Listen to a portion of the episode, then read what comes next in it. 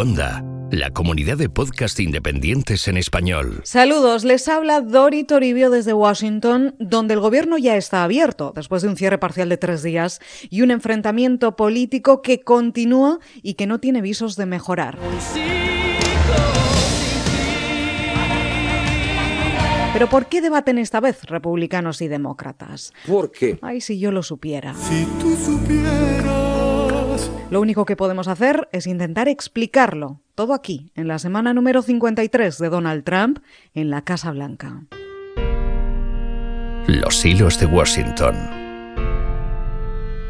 Con Dori Toribio. El 20 de enero se cerró el gobierno, justo cuando Trump cumplía un año de presidencia.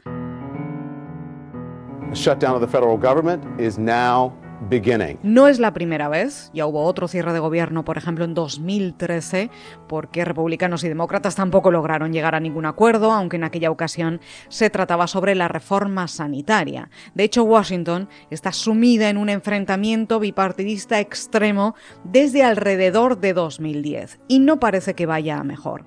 Esto va de mal en peor. Esta vez, el cierre de gobierno tuvo lugar porque republicanos y demócratas no alcanzaron un acuerdo presupuestario y por eso se cerró el gobierno. Shut it down. El 23 de enero se reabrió otra vez. ¿Otra vez? ¿Otra vez? ¿Significa eso que solucionaron todo? No, no, no. No. Como dijo Jack el vamos por partes. Vamos por partes. Who's actually won? It's spinning, spinning, spinning, spinning, right? I don't. I, I think that both sides actually lost. El lunes 23 de enero el Senado arrancó el día con un debate enquistado entre republicanos y demócratas sobre quién tenía la culpa por el cierre del gobierno del viernes anterior. Por tu culpa, no más por tu culpa. Los demócratas acusaban a los republicanos de no cumplir sus promesas. ¡Mentiroso! ¡Mentiroso!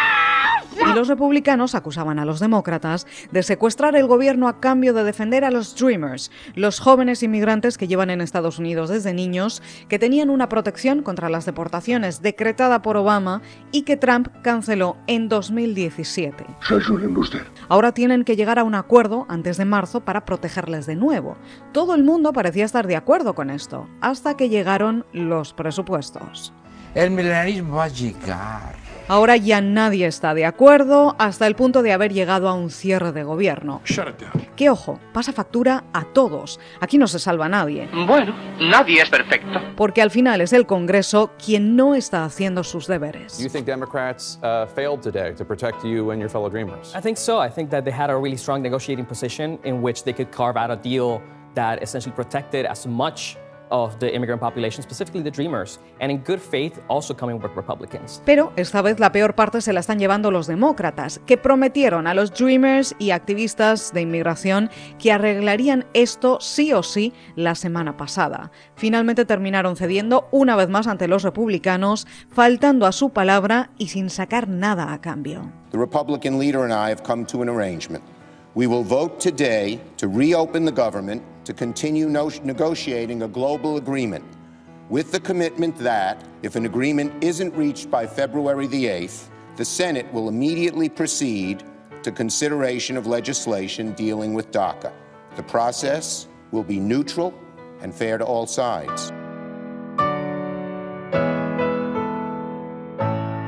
Los hilos de Washington. Con Dori Toribio. Tampoco salen bien parados los demócratas, según la mayoría de encuestas, que culpan a este partido por el cierre del gobierno, por eso terminaron cediendo y acordaron con los republicanos una extensión de los presupuestos, pero por solo tres semanas más, en las que seguirán negociando sobre inmigración. Es decir, que se reabre el gobierno sí, pero solo hasta el 8 de febrero. Planazo. Una fiesta de la leche, vamos. Thank you.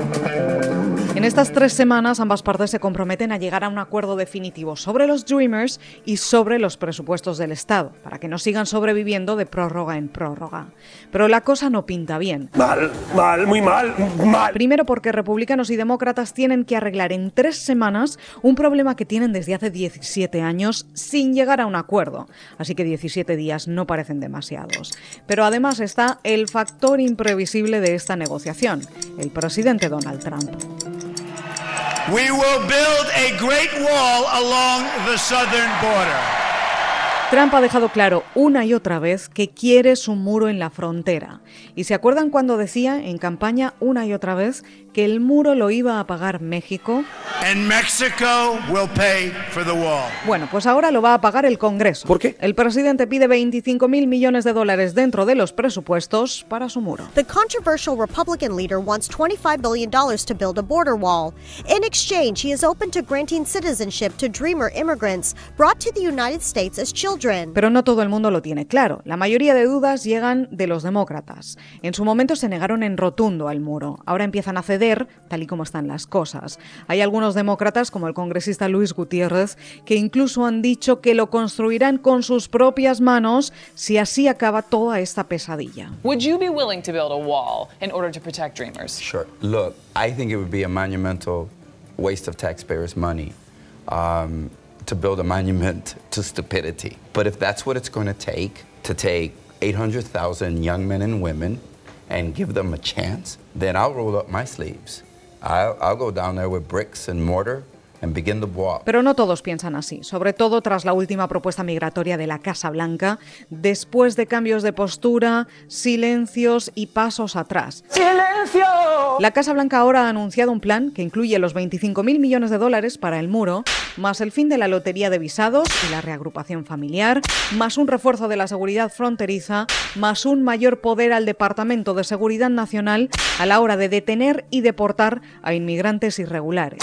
A cambio, Trump dice estar abierto a un camino a la ciudadanía para 1.800.000 inmigrantes en una ventana de entre 10 y 12 años. The administration is proposing a new immigration plan that would give 1.8 million dreamers a path to citizenship, but they're expecting major concessions estas cifras no son nuevas, se han incluido en muchas de las negociaciones bipartidistas entre republicanos y demócratas, muchas que Trump rechazó, por cierto. Casualidad. Lo nuevo ahora es que esta propuesta sale del presidente y que las reacciones en su contra se han disparado, de unos y de otros. Por un lado, los sectores más conservadores y anti-inmigración de su gobierno y de los medios que creen que esta propuesta es una amnistía a los inmigrantes irregulares en general y llaman al presidente amnestidón. ¿Cómo ha dicho usted? Como los motes que él pone a los demás.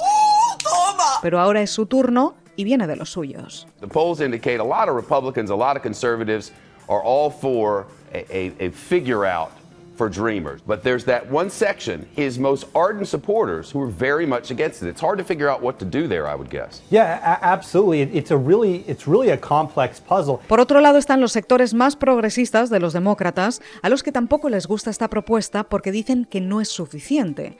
Suficiente. Su propuesta incluye a más de 3 millones de inmigrantes para un camino a la ciudadanía y además, según el liderazgo demócrata, el plan de Trump con la influencia del sector más duro de la Casa Blanca, liderado por su asesor, Stephen Miller, incluye propuestas extremas en cuestión de seguridad, deportaciones y de reducción de la inmigración legal.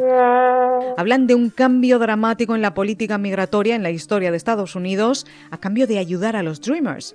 Pero Trump insiste en que el sistema migratorio de este país se ha quedado anticuado. But our immigration system is stuck in the. We must replace our current system of extended family chain migration with a merit based system of admissions that selects new arrivals based on their ability to contribute to our economy.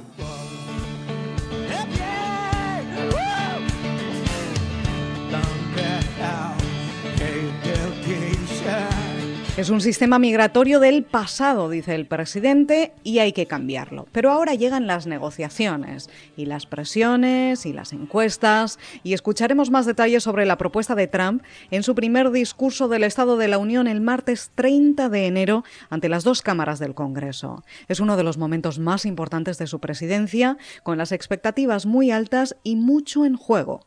Lo contaremos aquí, en Los Hilos de Washington. Hasta entonces, que pasen ustedes una excelente semana. Romano.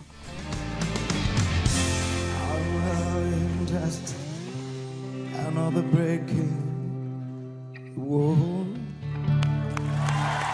Puedes encontrar más episodios de Los Hilos de Washington en cuonda.com y además encontrarás... Hola, soy Politibot BotBot, el podcast del robot que te explica la política de los humanos. Es el vecino el que elige al alcalde. Junto a María Ramírez y Eduardo Suárez. Te ayuda a seguir la actualidad global. Las máquinas fabricadas por los humanos nos facilitan muchas cosas en la vida. ¿no? BotBot, Politibot. Descubre nuevos podcasts en Cuonda, la comunidad de podcast independientes en español.